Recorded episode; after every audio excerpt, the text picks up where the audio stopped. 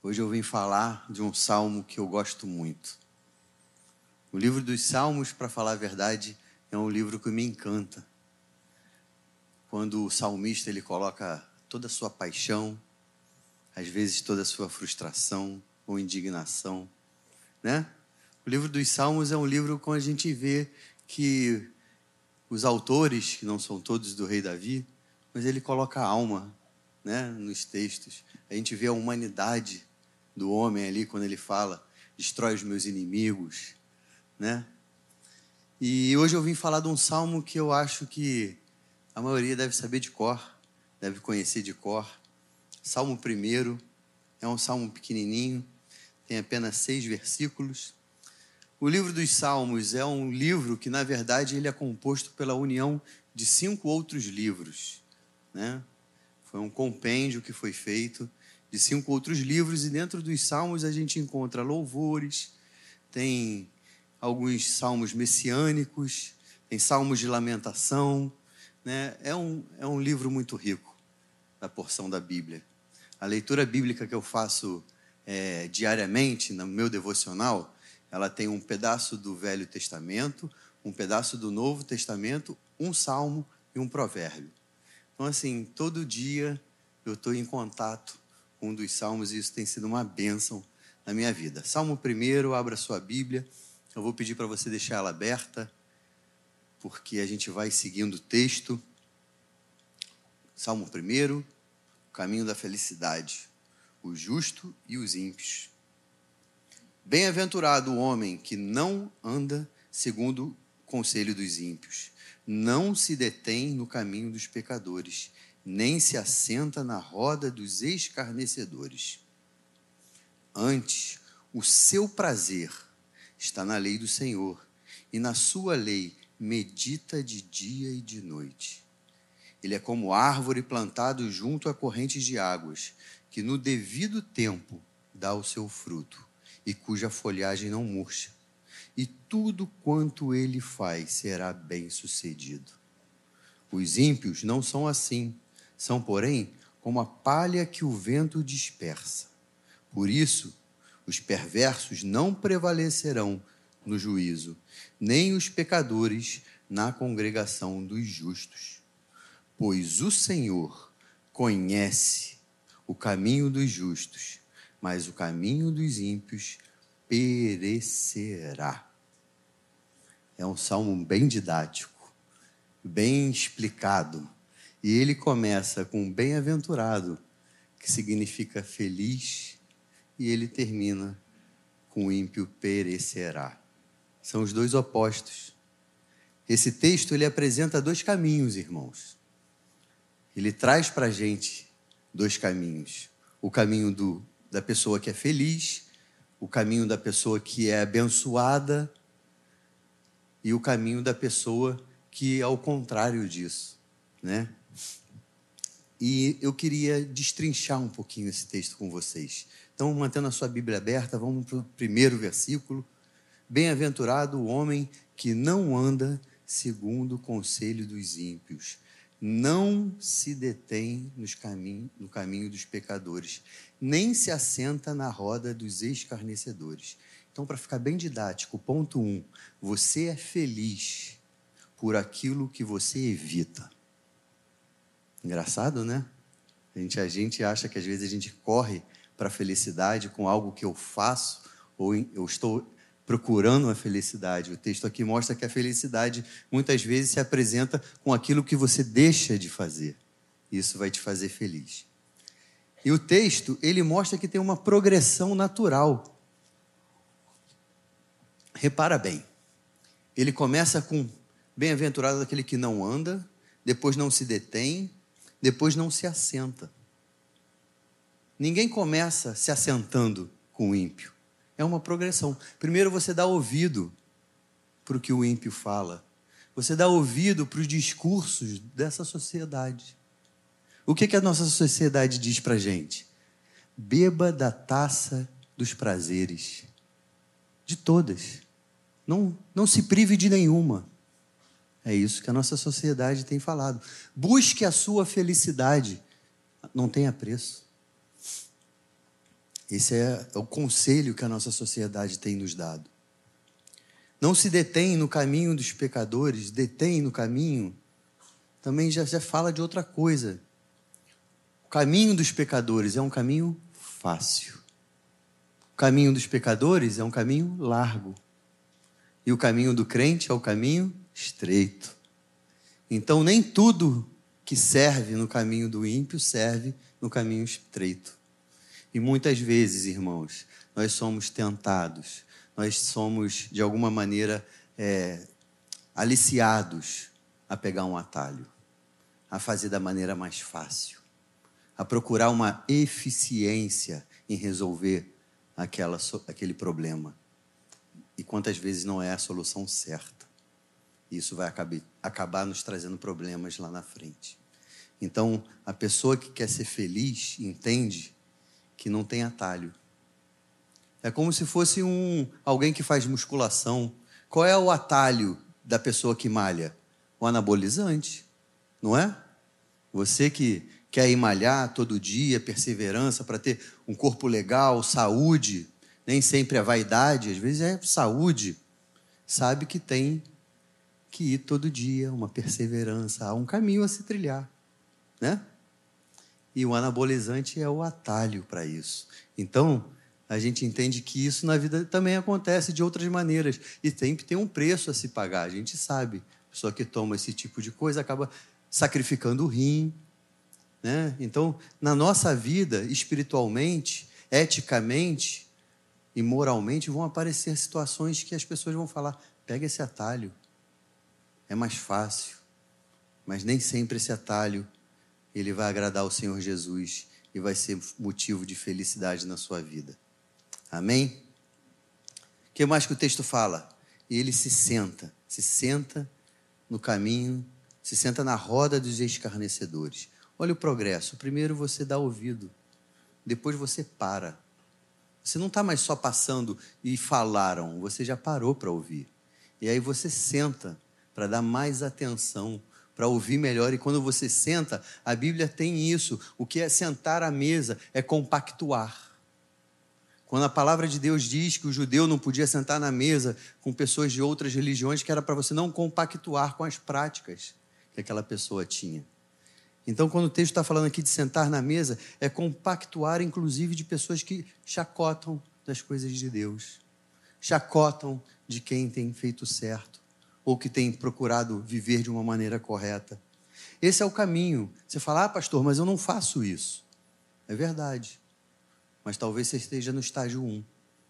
Você começou a dar ouvido para o que as pessoas têm falado, o que, que a sociedade tem falado, e essas vozes têm te atraído.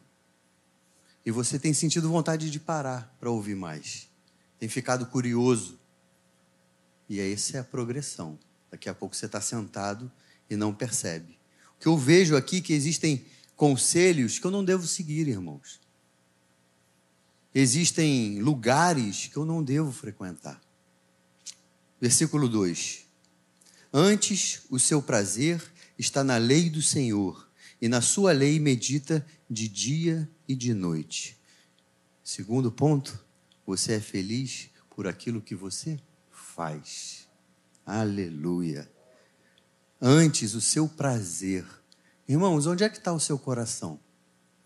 Falar isso para vocês que estão aqui numa quinta-feira é mais fácil, porque eu sei onde está o coração de vocês. Senão vocês não estavam aqui na igreja. Eu, particularmente, tenho um carinho especial pelo culto de quinta. Porque a pessoa que é só religiosa, ela vem no domingo bater o ponto. Mas quem está querendo algo mais, quem está buscando lugares mais profundos, intimidade com o Senhor, está com sede, provavelmente ele vem na igreja na quinta-feira. Eu louvo a Deus pela vida de vocês e por isso eu me sinto mais confortável de perguntar: aonde está o seu coração? Aonde está o prazer? Meu pai fala muito, quando ele era jovem, que o prazer dele era no Flamengo.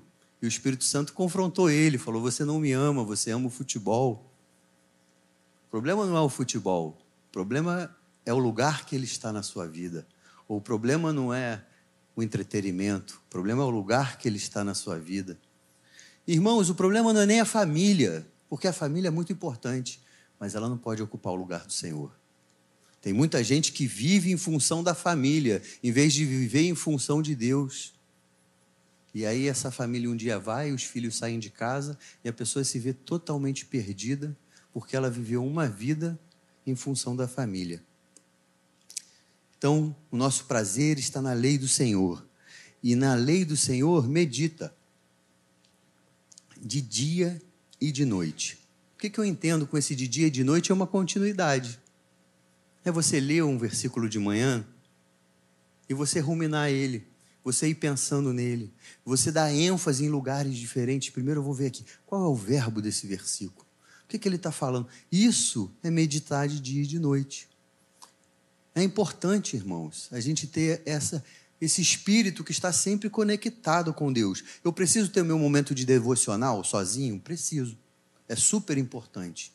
Mas não é uma coisa que eu parei de fazer meu devocional, eu viro uma chave, desligo a minha conexão com o Senhor e acabou. Não. Quantos textos, quantas mensagens a gente ouve domingo de manhã ou de noite e terça, quarta, ela começa a te espetar. Ela começa a te esbofetear no bom sentido de falar, tá vendo? Vive agora, você já entendeu. Cadê sua responsabilidade como crente? Bota em prática. É só comigo que isso acontece? Ou quando eu leio um devocional do, de manhã, que eu faço meu devocional de manhã, e a carapuça do dia seguinte vai até o pé. Eu falo, meu Deus. Irmãos, para isso a gente precisa meditar na palavra. Deus fala conosco de diversas maneiras, mas Ele fala através da palavra dele também. E saiba, Ele nunca vai falar nada que vai contradizer a própria palavra dele já escrita. Então eu queria te dar um conselho de uma maneira. Isso aqui não é regra, mas é algo que eu faço nesse meu momento de devocional. Eu tenho muito problema de concentração. Então eu preciso ir para um lugar sem muito estímulo, sem muito barulho. Por isso que eu faço até de manhã, que não tem movimento na casa, porque se passar um filho, uma mosca, o que for, eu vou acompanhar. Então, eu vou te passar o que eu faço. Você pega o que vale, o que não vale, você separa. Primeira coisa que eu botei aqui é tire os estímulos externos. Procura um lugar quietinho, aquela cadeira confortável. Senta nela. Primeiro, faz uma oração para se acalmar. Senhor, me acalma. Respira fundo, fala: Jesus, cheguei para esse momento meu e seu. De verdade, faz isso. Depois, você está fazendo uma leitura é, sistemática? Abra onde você está lendo. Não precisa ser aquela coisa de abrir, botar o dedo. Não precisa, não. Você tá, Deus vai falar desse jeitinho. Se você quiser abrir em qualquer lugar, não tem problema. Mas eu aconselho você, membro da igreja, a ler a Bíblia todo dia. Se você vai ler a Bíblia todo dia, cria um, uma maneira que você em um ano termine de ler a Bíblia, por exemplo, que é o que eu costumo fazer. Leia a Bíblia, leia a passagem. Não precisa ser, às vezes, uma grande porção tem gente que acha que só vale se ler muito. Leia um pedaço que faz sentido, um salmo. Ou um compêndio que a gente chama, que é um trecho que tem começo, meio e fim, ali está contando uma historinha. Depois que você lê isso, confronta essa passagem com a sua vida. Ah, irmãos, sempre tem alguma coisa que você fala assim: o que, que a palavra está dizendo que eu não faço? O que, que a palavra está dizendo que eu não posso fazer que eu faço? Faça essas perguntas para o texto. E o, e o Espírito Santo vai lhe responder. Depois, entre em oração. Por exemplo, num caso desse, a gente leu Salmo primeiro. Eu gosto, eu aprendi isso, é uma coisa, uma técnica de oração, é ler a Bíblia. É ler o que você orar o que você leu. Senhor, eu li que bem-aventurado o homem que não anda no conselho. Senhor, me ajuda a não andar no conselho dessa sociedade. Senhor, protege o meu, cérebro, os meus ouvidos, os meus olhos do que eu vou ver hoje. Senhor, não me deixa ser atraído e parar no conselho dessas, desse, que pode me levar para o inferno. Senhor, me ajuda a não sentar na mesa onde fala mal do Senhor. É uma maneira de orar a Bíblia. Está vendo? Que o próprio texto e você vai meditando naquilo. Você vai confrontando aquilo com a sua vida. Depois, algo que a gente não tem muito costume de fazer, que é parar e ficar em silêncio. Porque oração é um diálogo, não é um monólogo. E a gente vê que maturidade espiritual tem a ver com falar e deixar Deus falar também, ouvir a Deus. Como que uma criança faz? Pai, pai, pai. Aí você fala o que ele quer saber, tá bom, tchau, foi. Não é? E muitas vezes é me dá, me dá, me dá. E as nossas orações infantis é Senhor, me dá, me dá, me dá. E a gente precisa entender isso. Fazer silêncio. Senhor, eu já orei. Eu entendi que existem dois caminhos, por exemplo, aqui, do homem ímpio e do homem bem-aventurado me ajuda. E aí o Senhor vai falar contigo, e aí você vai ficar em silêncio. Eu gosto, às vezes, de botar uma música só instrumental, que não tem a letra que eu conheço. Porque se eu botar uma letra que eu conheço, eu já vou pensar, eu gosto, eu me distraio mesmo, eu já vou pensar na letra da música. Eu me pego orando pensando na letra. Então, mas eu gosto de botar uma musiquinha no fundo, para você ouvir. E aí o Espírito Santo fala: Meu filho, nesse aspecto, seu caminho está precisando ser endireitado. Endireita teu pé.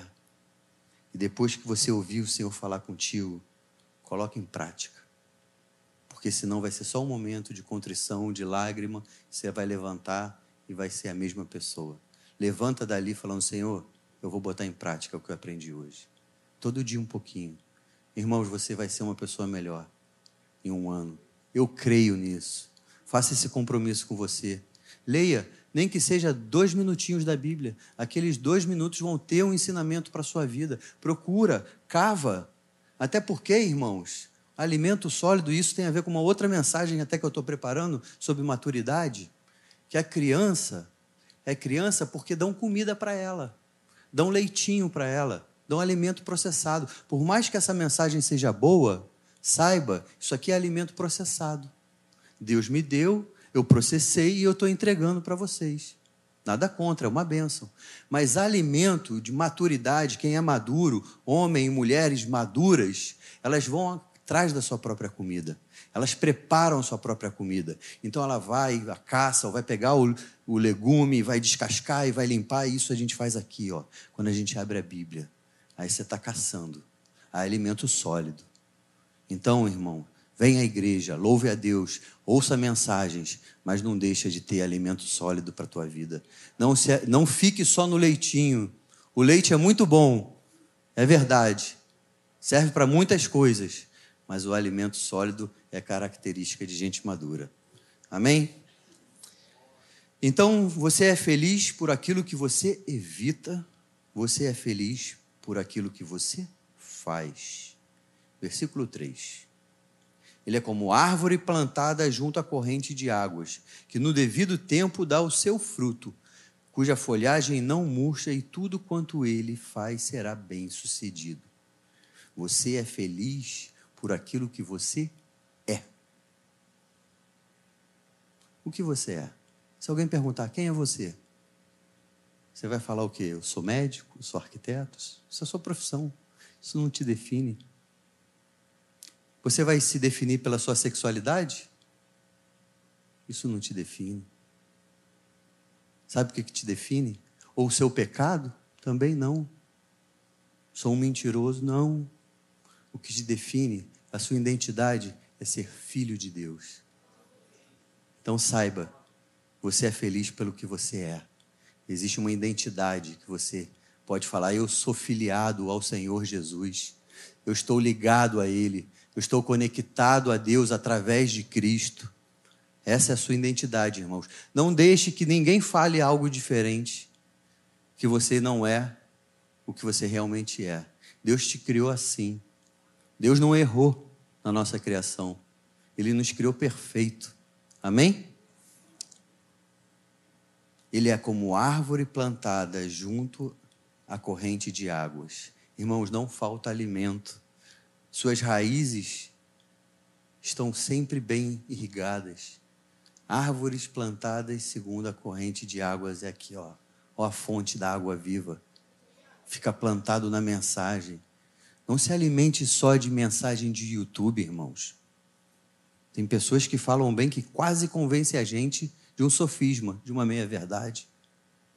Vá para a palavra, ora e fala, Senhor, revela. Esse negócio eu não entendo a Bíblia. Irmãos, existem Bíblias hoje em linguagens muito simples. Você não precisa pegar com aquela linguagem rebuscada da RC. Procura uma linguagem simples. Não tem desculpa hoje. Meu filho de nove anos lê a Bíblia e entende. É lógico que ele lê numa versão diferente da minha, mas é Bíblia, do mesmo jeito. Está lá, Sociedade Bíblica, é Bíblia.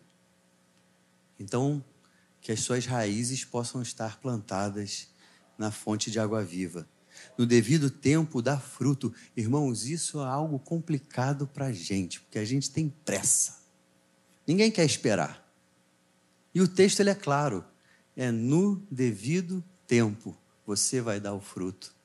Guarda a tua ansiedade, jovem, mulher, homem, no devido tempo, se você tiver plantado na fonte de águas vivas, que é o Senhor Jesus, você vai dar fruto. E sabe que o legal do fruto? O fruto significa multiplicar. É dar fruto também no Evangelho, espiritualmente falando. Quem começa a se alimentar da palavra, quer falar da palavra, quer o assunto é a palavra de Deus. Você vai dar fruto. O fruto, irmãos, ele alimenta o outro.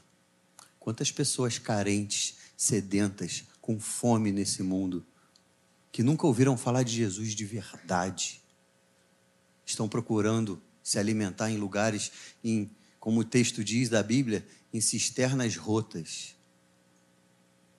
E a gente tem um fruto, a gente tem algo que pode alimentar essas pessoas. A gente tem que entender essa nossa responsabilidade. É muito bom ser árvore plantada junto a correntes de águas, mas tem essa responsabilidade. Eu tenho que dar fruto, né? E a verdade é que isso é natural, irmãos. Não é difícil. Você não vê uma árvore fazendo força, uma mangueira fazendo força para dar manga. Não. É natural. Continue lendo a Bíblia, continue buscando ao Senhor, que naturalmente os frutos virão na sua vida. É cuja e cuja folhagem não murcha. A folhagem também me lembra uma árvore com aquelas folhas exuberantes, é lugar de refúgio. Quem conhece o interior do Brasil, você vê aquele campo para o gado, volta e meia deixam uma árvore solta no meio. Vocês lembram? Já viram isso? É para ser refúgio para o gado. No horário mais quente do dia, os animais poderem procurar refúgio ali debaixo daquela árvore. Aquele que está plantado segundo a corrente de águas, ele é refúgio. As pessoas vão te procurar e falar assim: Eu estou com um problema, me ajuda. Eu tenho uma crise no meu casamento, eu preciso de socorro. E como é bom poder ajudar os outros. Como é bom ser refúgio. Como é bom ser um lugar onde as pessoas cansadas podem procurar descanso. E tudo quanto ele faz será bem sucedido. Irmãos, nossa mensagem não é coach e nunca foi. Mas como é bom saber que quando eu ando nos caminhos do Senhor, quando eu medito na Sua lei de dia e de noite, quando eu estou plantado junto a fontes de águas vivas, o que eu vou desejar é plano de Deus para minha vida, vai se cumprir. Por isso que prospera. Não tem como ser diferente, irmãos. A pessoa está andando no caminho certo, está se alimentando da maneira certa. O que, que vai acontecer? É fruto bom, é ser bem-aventurado, é ser feliz. Por isso que, irmãos, a gente vê muita gente que vem na igreja triste, com problema, e às vezes ela não procurou um câncer, não procurou. Agora outros, irmãos, eles andaram em caminhos errados, eles estão colhendo fruto disso. Há sempre tempo de volta, de retorno. O Senhor está sempre de braços abertos, mas algumas consequências dos nossos atos são irreversíveis uma traição que gera um filho, aquela criança vai estar lá. Não tem jeito, você vai colher o fruto daquilo. Deus perdoa? Sim. As pessoas podem perdoar? Sim. Mas a criança não desaparece. Então, é muito bom saber que quando eu ando me dá segurança, que quando eu faço as coisas no caminho do Senhor, quando eu procuro pautar minha Bíblia na, na palavra de Deus, eu tenho uma garantia que eu vou ser feliz. A Bíblia não falou que você vai ser rico, nem que você vai trocar de carro todo ano, porque isso não é felicidade. A pessoa troca o carro, passou, pode ver, Passou uma semana, 15 dias, o carro já não é novo, já não é novidade, ele já está preocupado em outra coisa. Esse é o ser humano. A gente vive de insaciedade e insaciedade. Por isso que a plenitude está em Cristo. Quando a gente entende isso, faz toda a diferença. E o, texto, o nosso texto agora ele traz o contraste. O contraste do caminho do ímpio. versículo 4. Os ímpios não são assim, são, porém, como a palha que o vento dispersa. O que, eu entendo como a palha? Qual é a característica da palha? A palha não tem raiz, a palha não tem lugar certo, a palha não tem estabilidade. Como eu gosto de ver rostinhos que eu já conheço há muito tempo na igreja como do Reginaldo, que eu tinha um ano de idade, ó, quando você se converteu. Irmãos, é muito bom ter gente nova na igreja. E é verdade, a gente se alegra.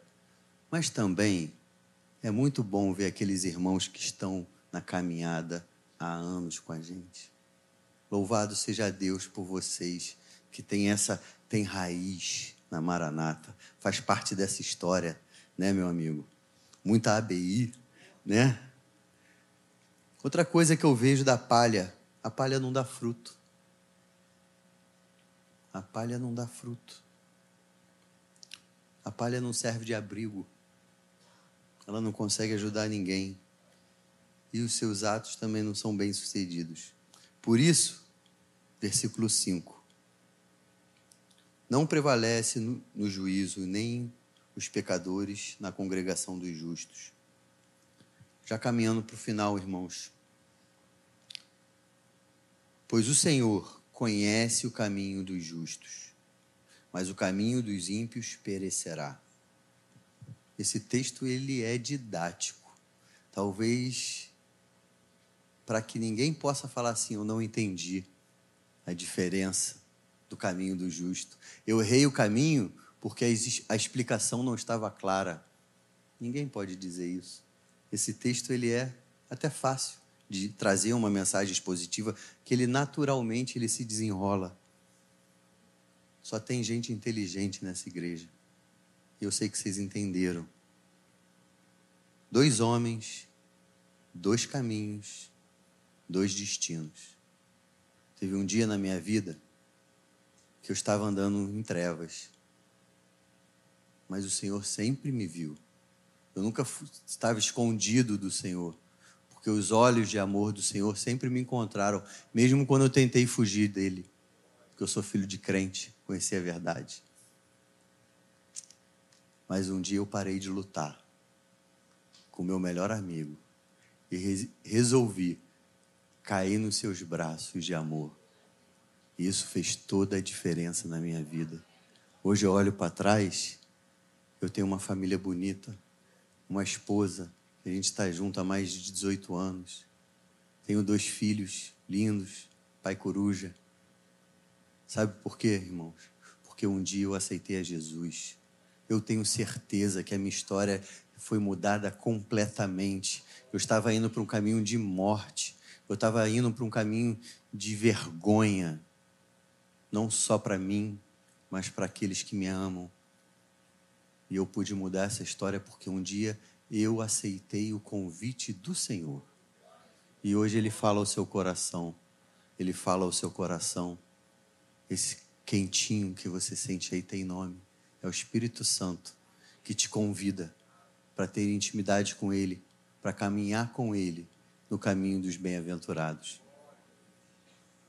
Se você nunca fez essa escolha, se você nunca chegou e falou assim: Eu quero caminhar com o Senhor Jesus, se isso não é verdade, nunca foi verdade, você está entrando numa igreja pela primeira vez, ou você já frequenta há muito tempo, mas nunca tomou essa decisão.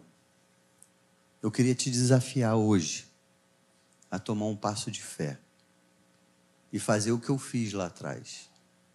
Não é porque você está todo certinho. Você pode vir do jeito que você está. Eu só te garanto uma coisa: você não vai ficar do jeito que você é. Você vai ser transformado em uma pessoa melhor, parecida com Jesus. Vamos ficar de pé? Se você nunca tomou essa decisão, eu queria, com muito amor, com muita reverência a esse momento, te dar essa oportunidade. Talvez sejamos todos crentes, mas se não, e se o seu coração está queimando, para falar assim: Senhor, eu desisto de andar nos meus caminhos e eu quero andar contigo. É com você? Você tem sentido essa vontade? Levanta a mão. Faz um sinalzinho com a mão. Deus te abençoe, Deus te abençoe, Deus te abençoe, Deus te abençoe. Aleluia. Vocês se incomodariam de vir aqui na frente para que eu pudesse orar com vocês? Aleluia. Eu queria chamar nossos diáconos. Aleluia. Hoje é festa no céu. Essa é a atitude mais importante que vocês poderiam tomar na vida de vocês. Guarda o dia de hoje. Hoje vocês estão nascendo de novo. Hoje o velho homem está sendo enterrado e uma nova criatura está nascendo. Deus vai honrar essa postura de vocês. Eu creio nisso. Vocês podem repetir uma oração comigo? Senhor Jesus eu te aceito como meu único e suficiente Salvador. Perdoa os meus pecados e vem habitar em mim. Aleluia. Deus abençoe vocês. Vamos bater palmas. Senhor, muito obrigado, Pai. Obrigado porque Hoje nós temos a alegria de convidar quatro novos integrantes do céu. Novos moradores do céu na eternidade contigo, Pai. Senhor, existe uma caminhada, o texto fala de uma caminhada. Nós estamos dispostos a caminhar contigo, Senhor. É isso que estamos dizendo aqui, em pé, na tua casa. Senhor, nos ajuda Firma o pé na rocha de cada um desses irmãos. Ajuda eles a caminhar contigo, Senhor Jesus. É o que eu te peço em nome de Jesus. Amém. Aleluia.